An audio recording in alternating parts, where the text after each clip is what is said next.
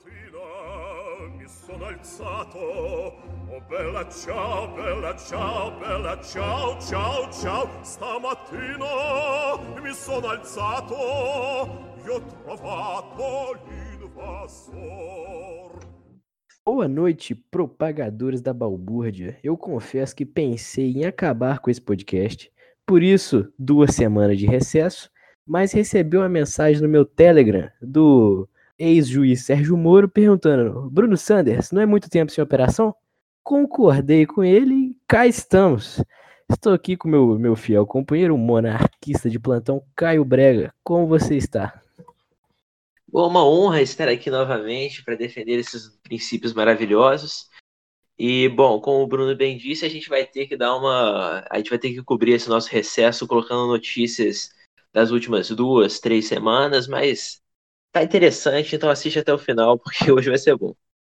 Não, quem mandou a audiência ficar pedindo pra gente ler tweet do Carlos Bolsonaro? Isso cansa, cara. A gente teve que tirar uma semaninha aí, nosso editor teve que viajar, que ele não aguentava mais ouvir, porque o editor ouve mais vezes que vocês ainda. Então o editor tava muito contaminado com o tweet de Carlos Bolsonaro. Sim. Então vamos fazer Mas aquele... hoje tem mais, né? É, Exato. porque o tweet do Carlos Bolsonaro não para, assim como a gente. Exato. Então. Vai ser naquele é maravilhoso. gostoso que vocês gostam, com uma análise atemporal que hoje, puta que pariu, tá muito boa. Depois algumas algumas notícias da semana e depois o, o quadro que todos amam. Então, continue que hoje está maravilhoso.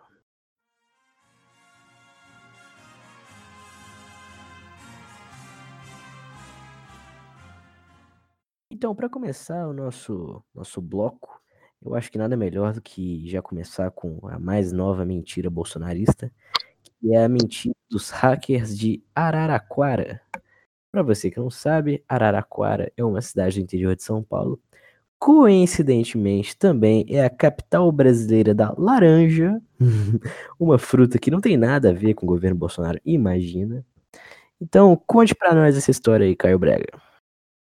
Bom, então, a Polícia Federal apreendeu alguns supostos membros de uma quadrilha que é acusada de dar aqueles golpes de, de WhatsApp, de hackear telefones, não sei o quê. E agora eles foram acusados também de hackear o celular do, dos procuradores, do ministro Sérgio Moro, aquela coisa que a gente já comentou aqui há algum tempo. E Exato. o problema é o seguinte: não é que nem aqueles filmes de hacker que a gente vê, aqueles filmes americanos, toda aquela estrutura, não. Um maluco é taxista, Uber, o outro trabalha no salão, não sei o que, os malucos faziam isso de hobby. Assim, o cara, segundo essa narrativa, o maluco pegava pelo Windows e ia pulando de autoridade em autoridade para descobrir os podres dos caras. Era um negócio incrível, né? Que de acordo com a PF, eles hackearam mais de mil pessoas. Uma hora ele estava hackeando seu amigo da vizinhança, Caio Brega, e no outro momento ele estava hackeando o presidente da República. Até porque não existe agente de inteligência brasileira, a BIM é uma fanfic e qualquer um hackeia o presidente, né? É fácil assim. Você que mora no interior de Araraquara, tem um computador com Windows original, já pode fazer isso, né? né? Faz bastante sentido. Uma ótima narrativa. Assim, Exato. eu não entendi por que de Araraquara, assim, por que escolher Araraquara para ser a sede dessa Falei, cara, que é maravilha, o por que que pegaram da laranja. Provavelmente, cara. Acho que eles não prestaram muita atenção para esse detalhe. Acho que faltou essa. Faltou esse cuidado. Então, esse podcast ele não duvida que esse pessoal realmente tivesse algum tipo de atividade ilícita. Porque não é possível, cara, que a PF ia lá e prender gente inocente só pra favorecer uma narrativa, né? Acho que a gente não chegou nesse ponto ainda. O que surpreende nessa história, cara, é a velocidade do ministro Sérgio Moro em apontar o dedo, em falar que esse é a galera que forneceu o material do Intercept. Então o cara nem deu tempo de maturar a história, ele já tava apontando o dedo. Isso é no mínimo suspeito, hein? Sim, não só isso, como pessoas que se mostravam, inclusive o próprio ministro Sérgio Moro, tão céticas quanto à veracidade dessas mensagens e tudo mais do Intercept, agora tomam essa narrativa do, dos hackers de Araraquara como verdade. Cara, eu acho interessantíssimo como o Sérgio Moro gasta muito pouco tempo tentando contestar a veracidade e o conteúdo das mensagens e muito tempo tentando desmerecer a fonte delas, né? Dizer que elas vieram de origem legal. Isso para mim é o mais claro atestado de culpa. É, tanto que lá atrás, nos primórdios da Vaza Jato e desse podcast, ele, assim que saiu, ele não chegou a negar a veracidade. A gente falou isso no primeiro programa, ele só reclamou que era de hacker. E, cara, assim, tá pra mim cada vez mais claro. Você vê, ele vazaram mensagem dele chamando o pessoal do MBL de tonto. Ele foi lá e pediu desculpa por ter falado isso. Cara, se a mensagem fosse falsa, ele não ia pedir desculpa, ele só ia falar que é mentira. Exatamente, principalmente uma mensagem que não tem nada a ver com a moral dele, nada do tipo. É, é tão descontextualizada quanto a do, do MBL, ele se lembraria de ter feito esse comentário, né? Ele é, postou um áudio aí falando que não negava a existência dele, que talvez tivesse adulterações, não sei o quê. Mas o mérito, como a gente já discutiu é, duas semanas atrás, faz um tempo, na verdade, né? É, eles não negam. Isso que é mais interessante. Ok, mas me diga sobre o possível envolvimento da Manuela Dávila nessa história. Ah, essa, essa é outra legal também, porque, né, segundo esses, o depoimento de um desses caras, ele hackeou o celular da Manuela Dávila, aí ele mandou um papo para ela e ela, pelo visto, passou o telefone do Glenn, falou, tipo, manda pra esse cara aqui que ele é bom. Exato, cara. E o pessoal já tá, tá abrindo a boca pra xingar ela. E todo mundo que me conhece pessoalmente sabe que eu não sou nenhum afeto da Manuela Dávila. Eu achava a candidatura importante dela para a presidência. Então, quando ela saiu da concorrência para ser visto Haddad, eu caí de pau, critiquei muito ela. Então, cara, eu sou o último cara que vai passar pano pra Manuela Dávila. Mas uma coisa que a gente tem que admirar é a postura dela quanto à justiça, né, cara? Assim que surgiram essas suspeitas, ela se prontificou a entregar o celular à justiça. Que é a postura oposta que você tá vendo por parte, por exemplo, do Deltan Dallagnol, que não entrega o celular nem a pau. O que, que você acha? Sim, essa postura é, assim, é o mínimo que seria desejável para qualquer um desses, desse, dessas autoridades hackeadas que tivesse consciência da sua própria lisura. Né? Então, de novo, como você disse, é um atestado de culpa tentar manter isso por fora. E agora, puxando um outro ponto aí que a gente tinha destacado, mas que é muito importante ainda relembrar, muita gente aí começou com esse papo de que tem que deportar o Glenn, que tem que prender o Glenn. Bom, em primeiro lugar, é, só para deixar esse negócio bem claro, o crime em si é hackear. O Glenn, não, o Glenn não hackeou ninguém. Assim, a gente desconfia que ninguém tenha hackeado ninguém. Mas se alguém hackeou, não foi o Glenn. E o, o fato de ele postar essas mensagens é muito mais positivo do que negativo. E de qualquer forma, não seria crime em hipótese alguma. Não depende da fonte. Exato, cara. É, na verdade, para mim seria condenável se essa informação chegasse nele e não postasse.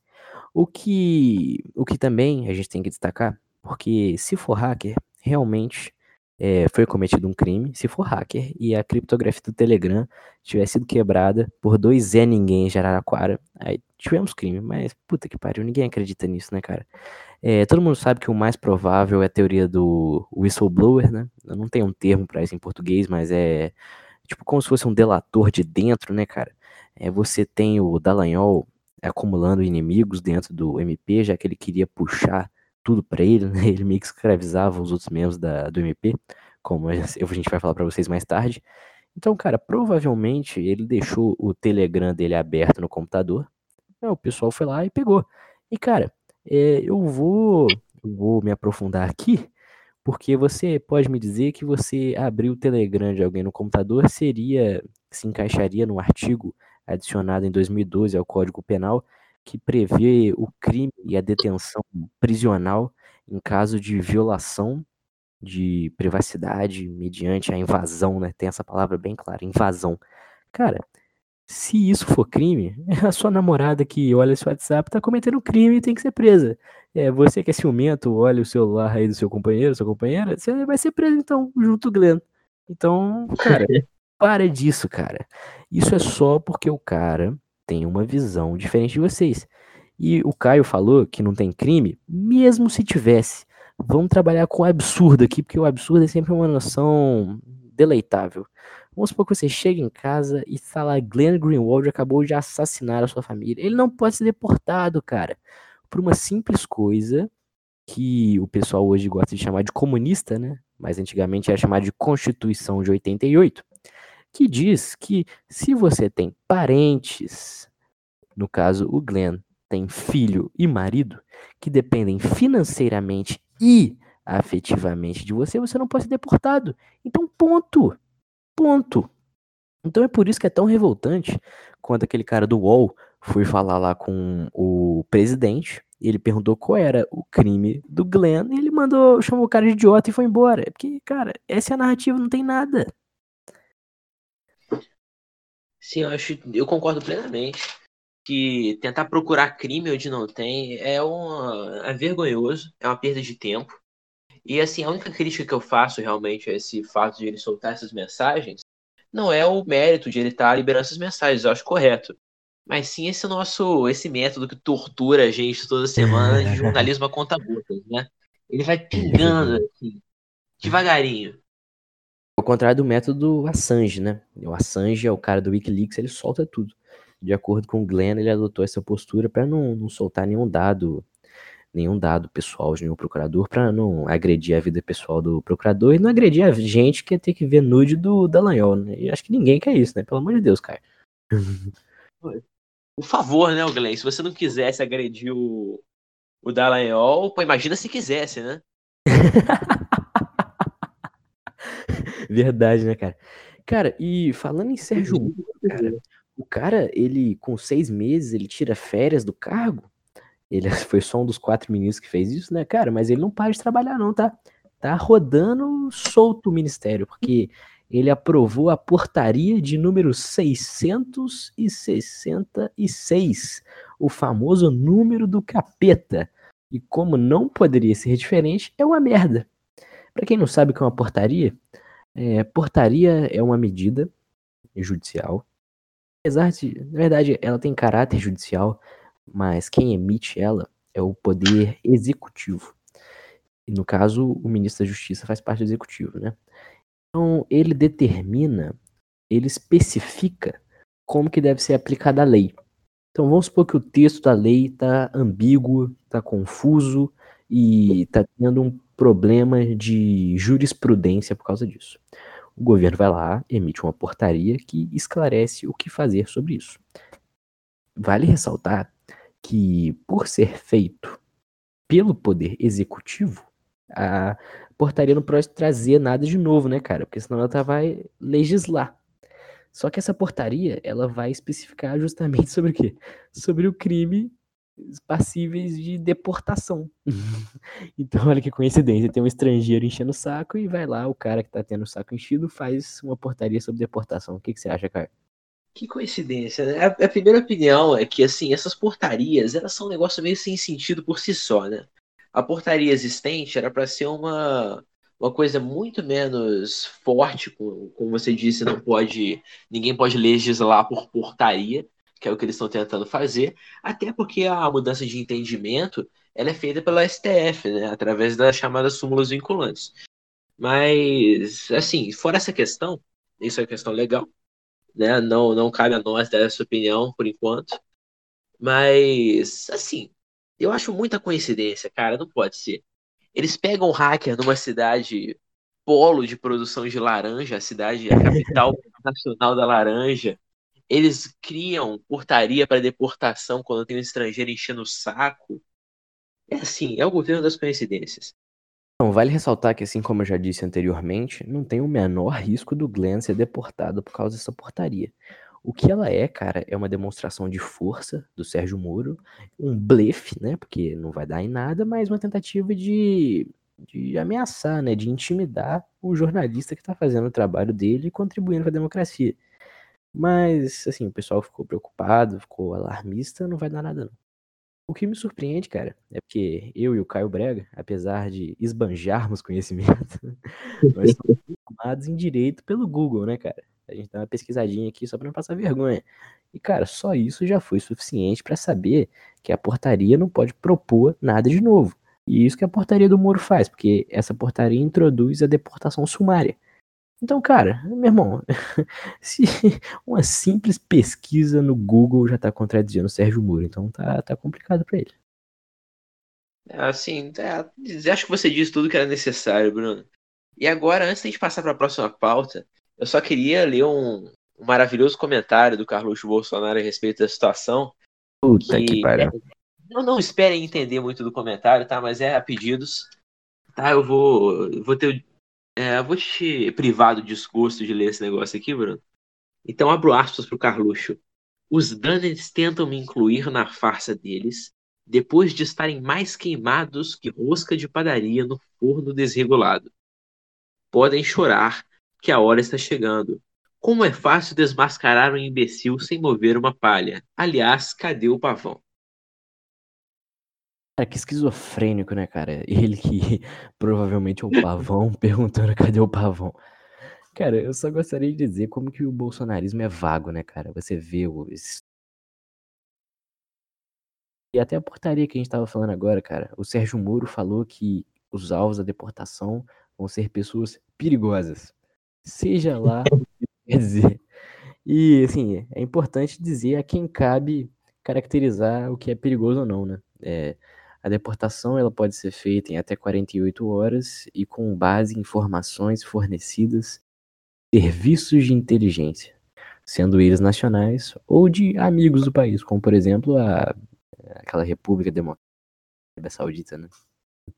Sim, eu, traduzindo aqui para a linguagem do povo. Se o Trump mandar um telegram pro Sérgio Moro falando, olha, esse tal de Glenn não é gente boa, velho, ele pode chutar o Glenn aqui. Mas mudando um pouco de assunto do Sérgio Moro, né? A gente gosta de esculachar ele, né?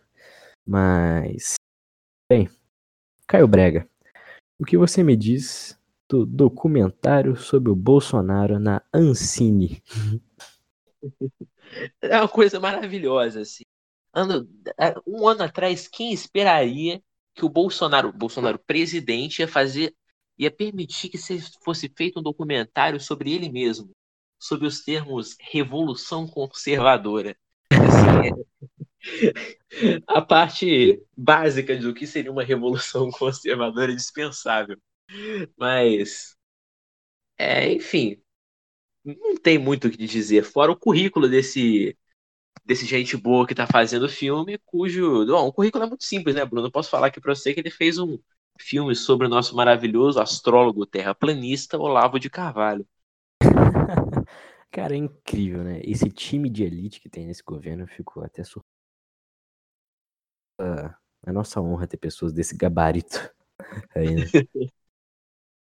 Pois é, mas é, eu sou obrigado ah. é, a, a elogiar uma atitude também do Bolsonaro que não fez mais sua obrigação ao falar que, que era contra essa, essa isenção fiscal, né? O incentivo seria através de isenção fiscal de novo, não é mais sua obrigação, e que ele pretendia acabar com a Ancine.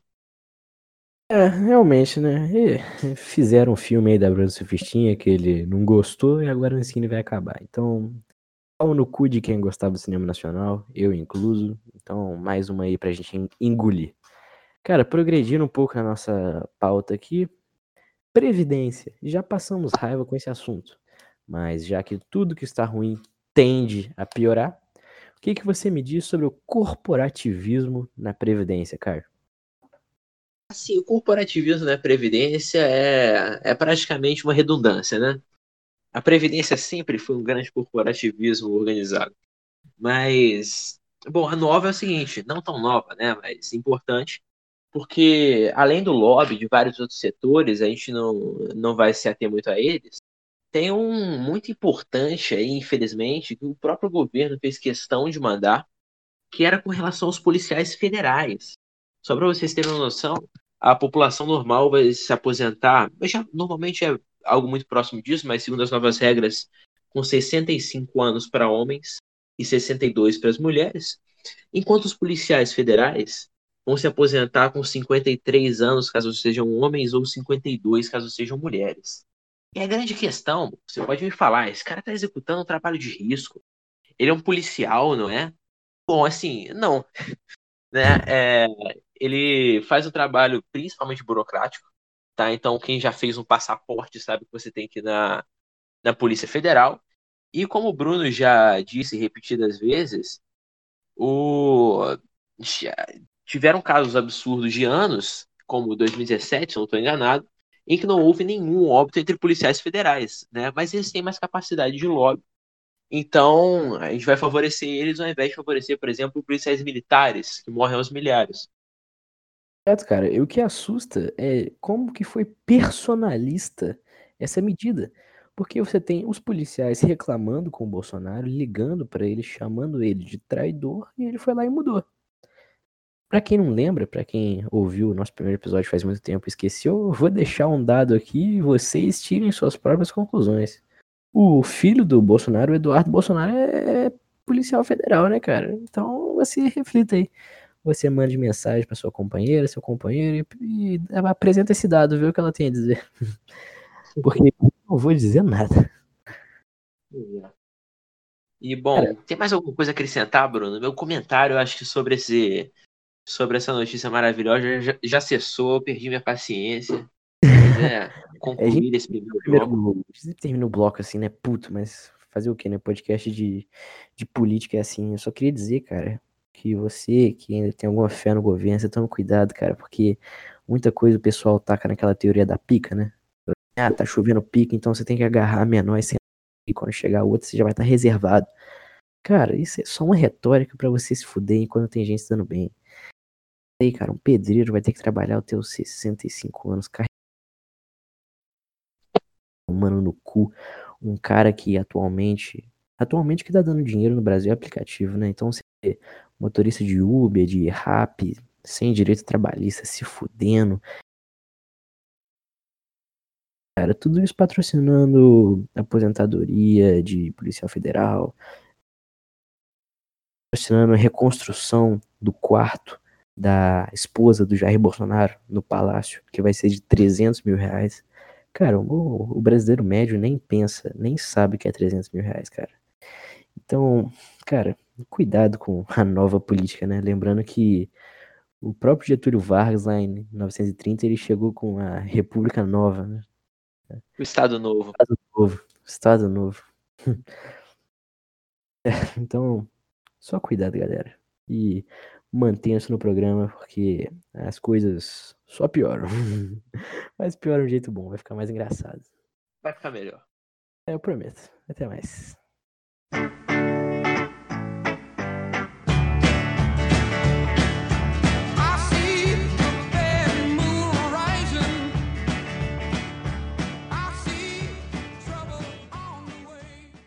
Ok, voltando para nosso segundo bloco, gostaria de dar completamente os créditos para o Caio, porque ele que escolheu e eu estou muito feliz com a escolha. Eu acho que a gente vai se divertir nesse bloco, porque ele vai ser sobre as pérolas do nosso grande presidente. Para não dizer outra coisa. O que, que você fez, Caio? E, bom, né, eu comecei aqui destacando na nossa nota aqui, na nossa colinha, uma coisa que eu acho que não é do conhecimento geral, mas na minha opinião, o Bolsonaro é da escola do general João Batista Figueiredo, cara. Esse maluco, conhecido do Bruno, né? Ele é, ele foi nosso último presidente na, na ditadura militar. E ele tinha frases assim incríveis, do tipo, né? É, quem for contra a abertura, eu prendo e arrebento. E a minha favorita é, é que eu prefiro o cheiro do, de cavalos ao cheiro do povo. Essa é ótima também. Enfim, a gente podia ficar aqui o dia inteiro citando as frases do General Figueiredo. Um dia a gente vai fazer um episódio histórico aqui, mas o momento aqui, para o deleite de todos, é a respeito do nosso digníssimo presidente Jair Bolsonaro. Né? Então, eu, eu vou te dar o direito de começar, Bruno. Então, eu acho que o caso que está mais em voga agora são dois, na verdade. O caso do governador do Maranhão e do presidente da OAB. Já que a gente já tá na deixa do Figueiredo, vamos começar pelo cara da OAB. Então, para quem não sabe, tem essa organização dos advogados brasileiros, né? Quem quer advogar no Brasil tem que fazer parte dela. Inclusive tem gente bem estranha que faz parte dela, tipo o Luciano Huck e o Didi. Enfim. E, cara, desde a época da ditadura, ela sempre foi uma pedra no sapato de todos os governos que tiveram uma veia autoritária, né? é, seja por meio de apoiar manifestações ou editar revistas, e agora não está sendo diferente. A gente tem o presidente da OAB de São Paulo, que é o Felipe Santa Cruz, e o pai dele, não sei o nome, mas era o senhor Santa Cruz, ele, ele fazia parte de um movimento estudantil que era inclusive católico, na e esse movimento começou a ter inclinação mais leninista, né, ou seja, a favor do pensamento de Lenin, e isso fez com que ele fosse alvo da repressão da ditadura. Então, ele foi preso no Doicode e depois nunca mais apareceu. Tem vários documentos sobre isso. Tem uma carta que a mãe dele enviou para o Geisel, desesperada. Tem o documento da aeronáutica que mostra uh, que ele realmente foi preso e que a prisão dele foi feita com base em delações de outros militantes presos. E tem um livro sobre a ditadura que é, foi inclusive editado pelo governo federal, ou seja, tem credibilidade, né? Ainda mais que é um assunto sensível para o governo, que ele tenha sido incinerado, né? Junto com outros militantes. Então, cara, é um caso super sensível que, pô, até pra gente falar aqui, essa parte introdutória, a gente tem que tomar cuidado. Mas já Sim, que esse livro, ele é, para quem está questionando a autoridade, ah, não, um livro de esquerda, esse livro foi escrito por um delegado do DOPS, se eu não estou enganado, né? Então, uma autoridade dentro do governo indica que ele foi realmente preso, foi, enfim, acabou incinerado. Isso quando o Felipe Santa Cruz, atual presidente da OAB de São Paulo, ele tinha apenas dois anos de idade, né? Então, aí a polêmica ela reside no seguinte fato durante uma discussão, uma discussão longa aí de, enfim, picuinhas do governo Bolsonaro com a OAB, o Bolsonaro solta, assim, completamente fora de contexto, a, marav a maravilhosa frase. Se o, se o Felipe Santa Cruz quiser saber o que aconteceu com o pai dele, eu conto. Puta que pariu. Puta que pariu. Bolsonaro. Puta que pariu. Isso aí foi lamentável. Vale dizer, você que está revoltado igual a gente com isso, que o, Felipe Santa Cruz já entrou no STF contra o Bolsonaro por causa dessa injúria, que foi um disparate sem tamanho. Então vamos acompanhar. É, se ele é presidente da OAB, eu tenho certeza que ele vai ter competência de defender o caso dele, então vamos ver no que vai dar. Cara, mas isso rendeu um tweet muito interessante de um cara que eu sigo, chama Tanguy Bagdadi, nosso companheiro de podosfera, é o podcaster do Petit Jornal. E ele falou, cara, eu acho que nem os ditadores militares tinham um desprezo tão grande pela vida humana. Eu não, não sei se eu concordo com ele, que a gente teve um Médici que foi um puta sanguinário do cara. Cara, puta merda, pegou pesado, né, cara? Sim, cara, o presidente que se dizia o defensor da família tá usando a honra do pai do cara pra, pra atacar ele.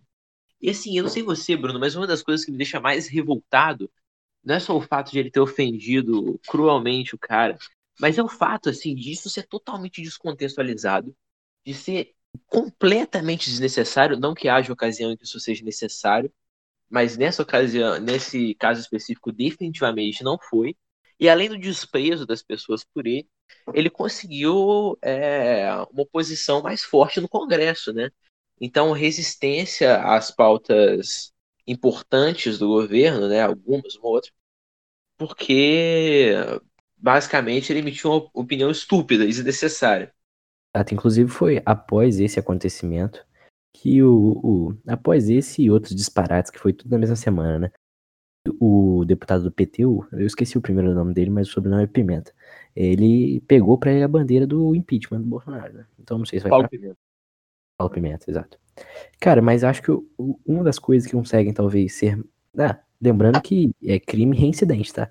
Porque o Bolsonaro lamentáveis sobre, sobre né? é, quem ainda tem um mínimo apreço pelo presidente, eu recomendo que vá no YouTube e o voto dele a favor do impeachment, porque é um show de horrores. Começa com saudação a Eduardo Cunha e termina com saudação a Ustra, dois bandidos de épocas e áreas diferentes, mas dois bandidos da história do Brasil. E cara, ele já falou quando abriram um grupo para procurar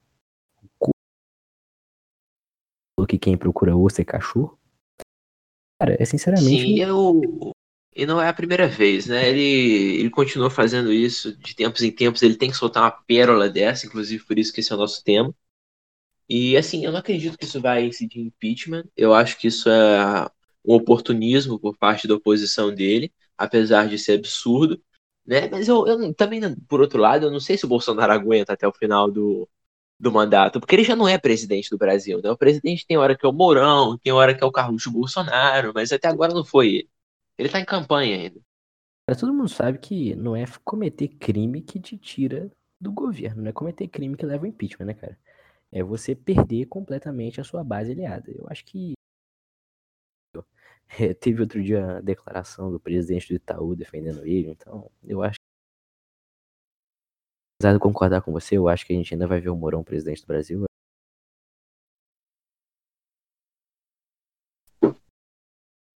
Cara, prosseguindo um pouco na pauta, para quem não sabe, o Maranhão, o governador, ele chama Flávio Dino, ele é do partido PCdoB. Eu confesso que eu não conheço muito o trabalho dele, mas eu li uma entrevista com ele no Intercept, achei muito interessante. Eu acho muito interessante a medida que ele tem de definir um piso salarial para os profissionais.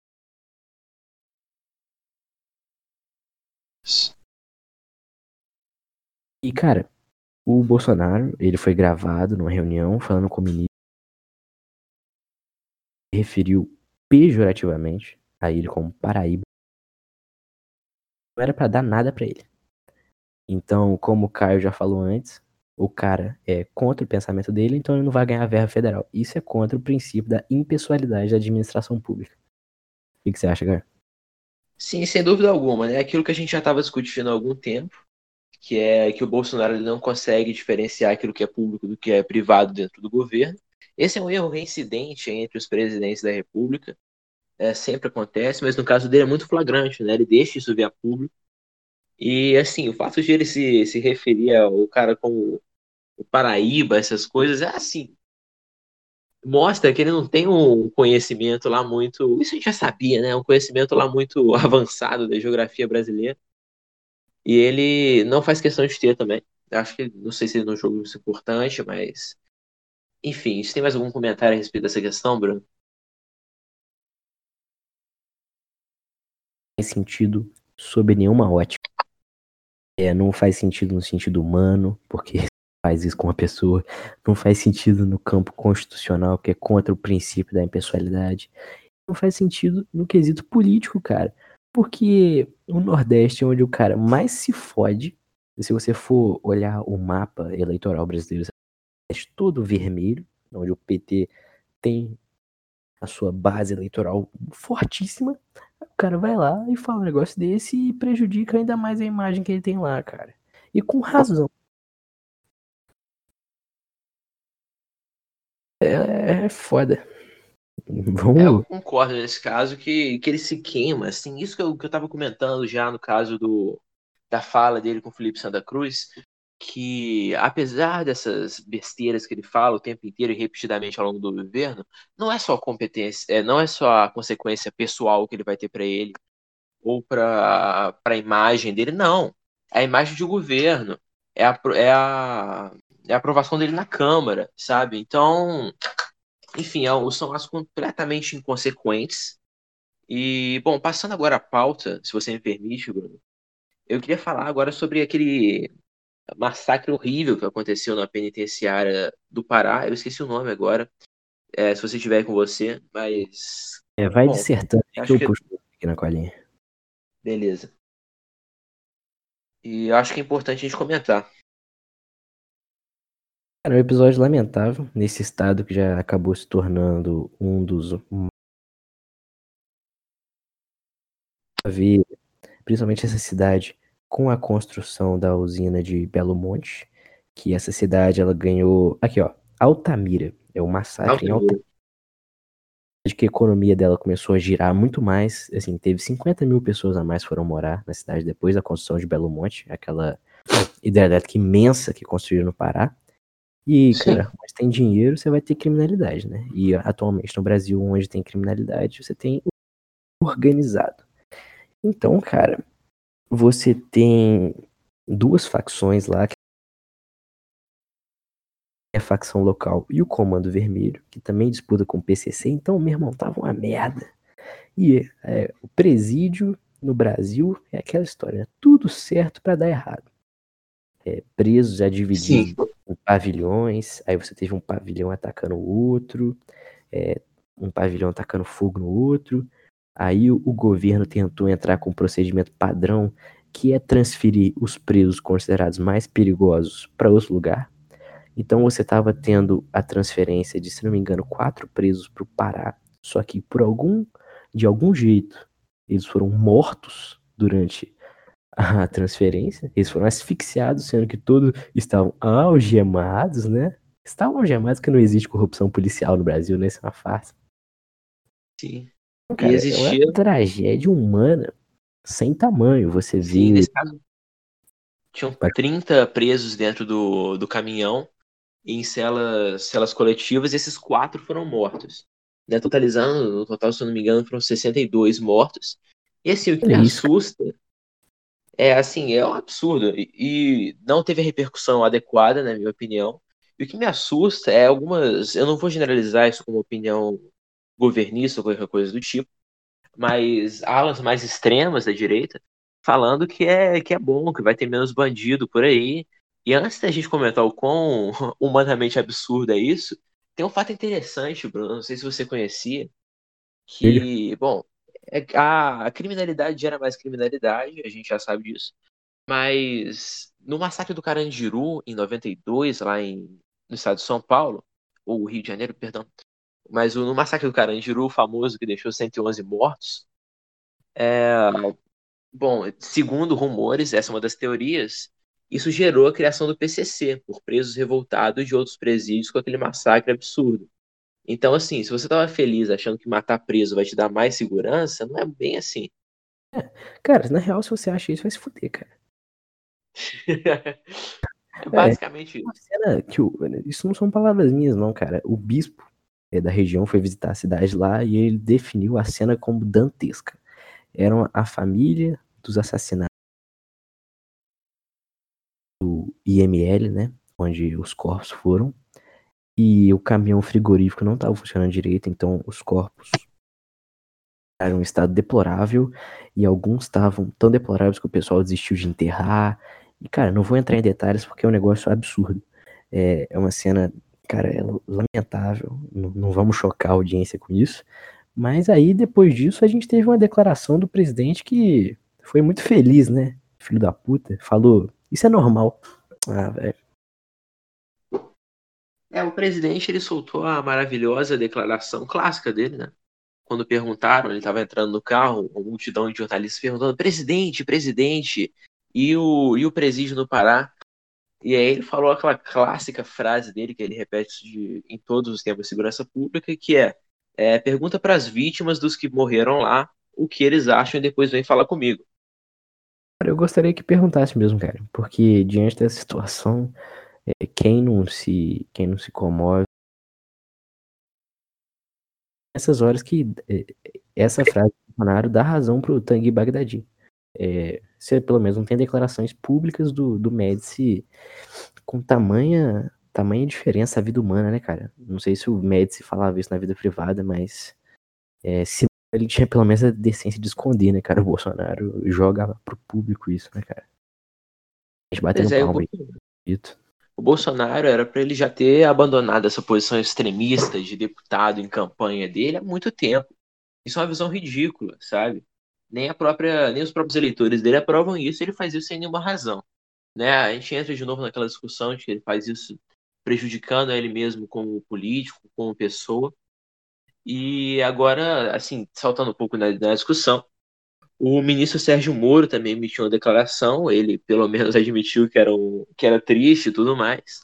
Mas, por outro lado, ele retomou aquela, aquela visão dos presídios agrários, né? E ele defendeu o trabalho forçado desses, é, desses presidiários, apesar de ser cláusula pétrea na Constituição, que um tipo de coisa é, desse, desse caráter não pode acontecer. Eu acho que eu vou virar juiz, cara. Porque, mano, se você chega a ser juiz com total desconhecimento da lei, Se você chega sendo juiz e emitindo portaria de caráter legislador e chega sendo juiz falando um negócio desse, eu posso ser juiz também. é foda, né? É.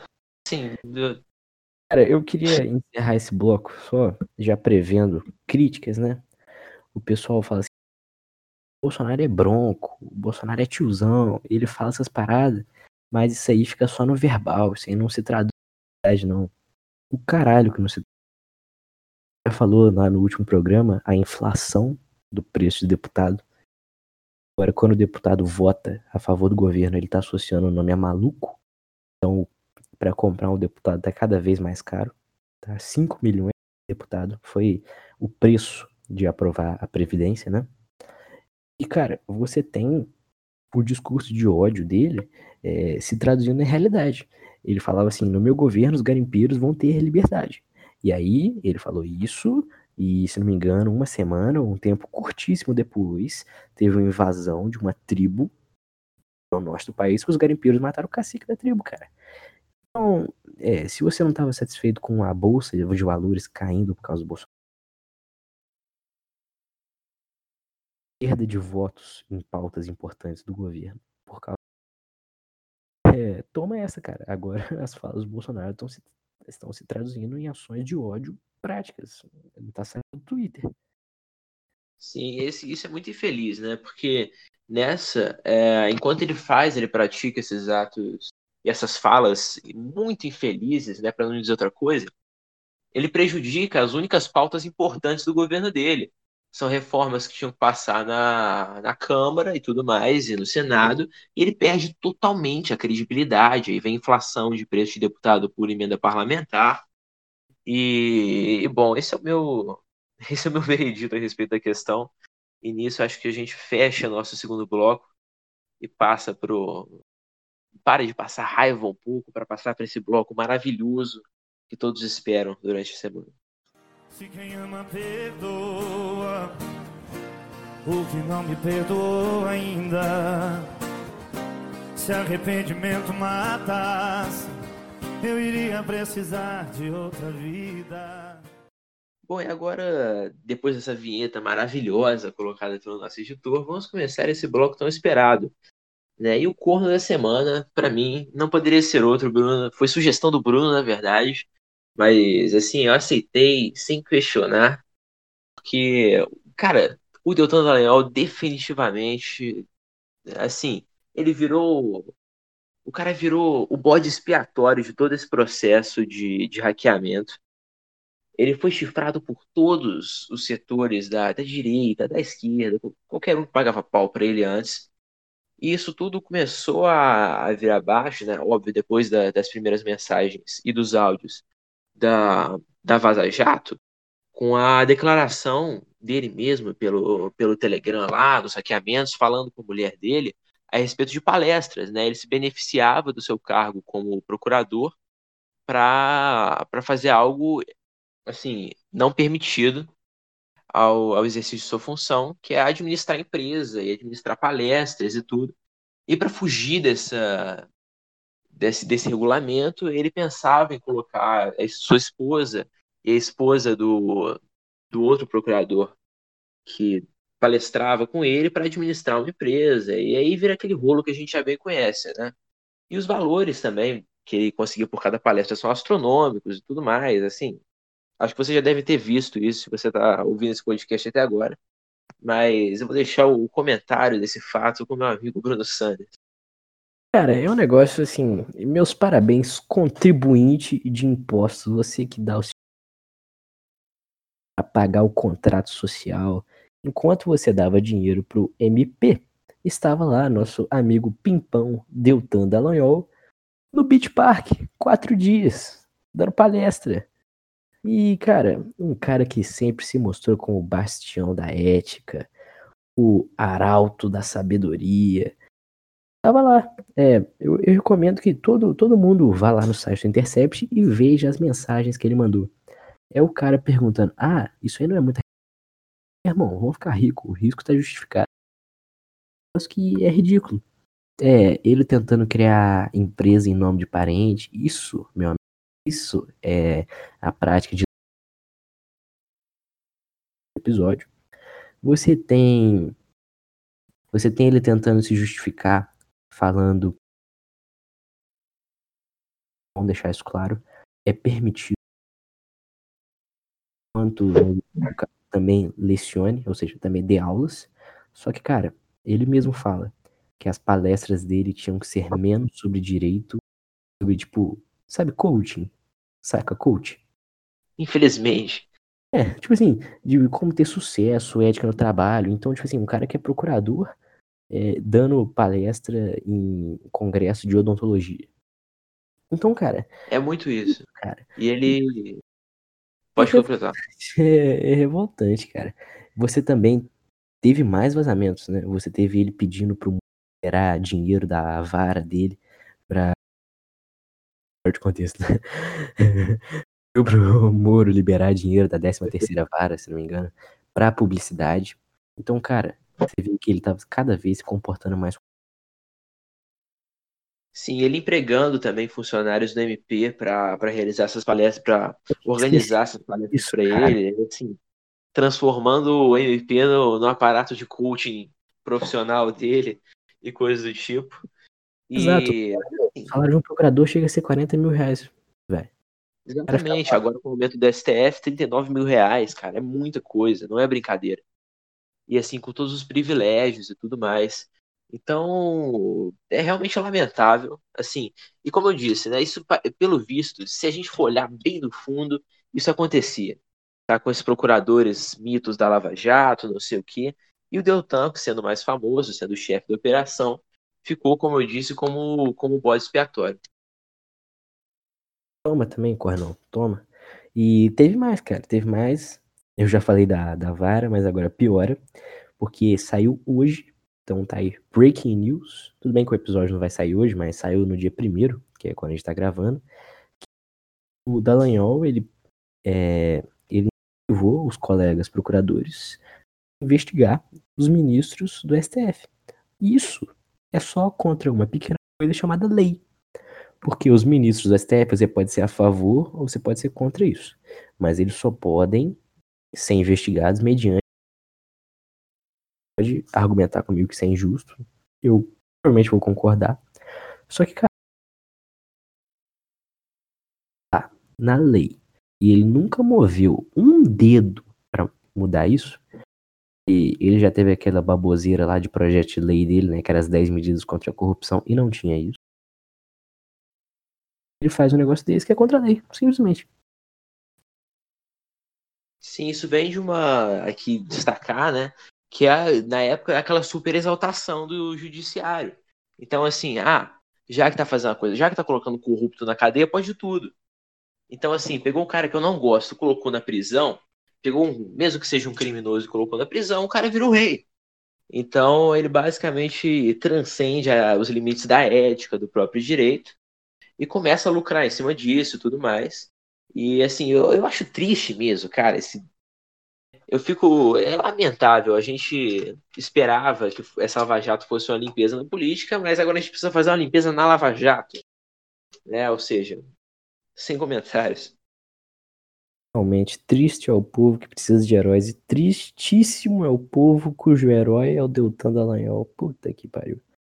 Cara, eu que eu fico triste também é ver pessoas que se auto-intitulam conservadoras, como por exemplo o Xará, Caio Coppola, seu Xará, Caio, que ele se diz conservador, né? Mas você vê uma postura de idolatria dele quanto ao Dallagnol e quanto ao Moro, cara.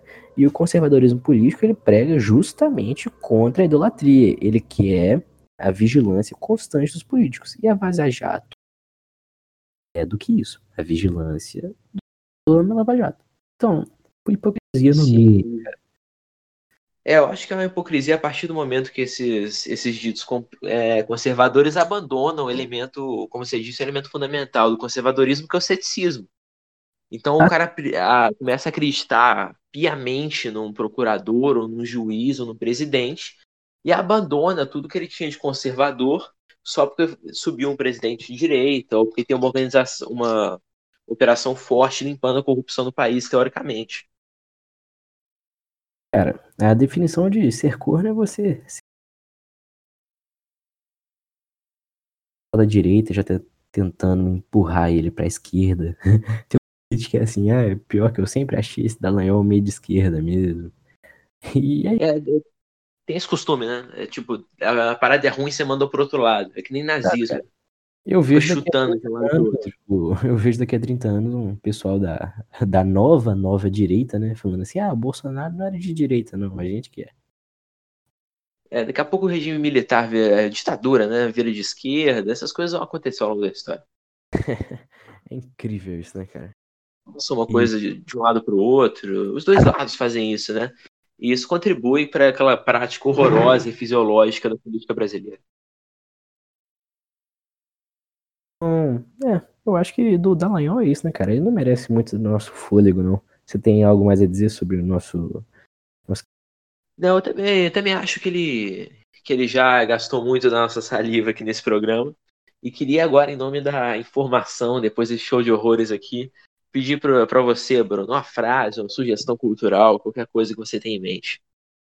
Cara, uma sugestão, eu, eu vou dar uma sugestão mais, mais complicada. Batalhando contra ela agora, e uma mais acessível, né? É, mais complicada, eu sugiro você ler qualquer livro que seja do Albert Camus. Eu, particularmente, estou lendo O Homem Revoltado. Tá, tá meio difícil, né? Minha mentalidade de terceiro ano não tá ajudando tanto. Cara, mas o que é bom é, e você fica encucado com a parada. Às vezes você lê uma parada, você fica pensando no tempo, então o cara é brabo. Cara, se você tá sem tempo de ler, ou no, não é que você mais gosta, eu sempre gosto de indicar podcasts, né? E, cara, tem um podcast que o, o pessoal sabe fazer. É, eles praticam isso que eu gosto muito, que é a imitação. E, cara, eles sabem fazer a parada ficar lúdica, ficar divertida. É um podcast chama Nada Tá Bom Nunca. E, bom, eu acho que. Bom, faço das sugestões do Bruno também as minhas. Indico a, a leitura para você que deseja entender esse negócio. Sai dessa porcaria de Spotify e vai ler. E minha sugestão, minha sugestão dessa semana é pro presidente Bolsonaro, pra sua família. Cara, faz o seguinte: você quer ter um sucesso nessa política? Para de contratar laranja e contrata um assessor de imprensa, seu merda. Contrato o Caio, porra. Ele faz uma assessoria top pra você. Isso. Então, muito obrigado por terem acompanhado até o final.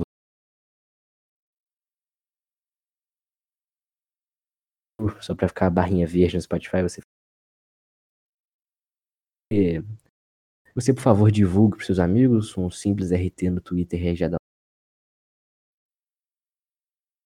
Gosta. Um amigo concorda com Então, muito obrigado também por- novamente para todo mundo que assistiu até o final. E esperem, semana que vem tem mais. Toda semana, nesse nosso circo, circo da política brasileira, tem um show diferente. Então, até semana que vem. Muito obrigado e até mais.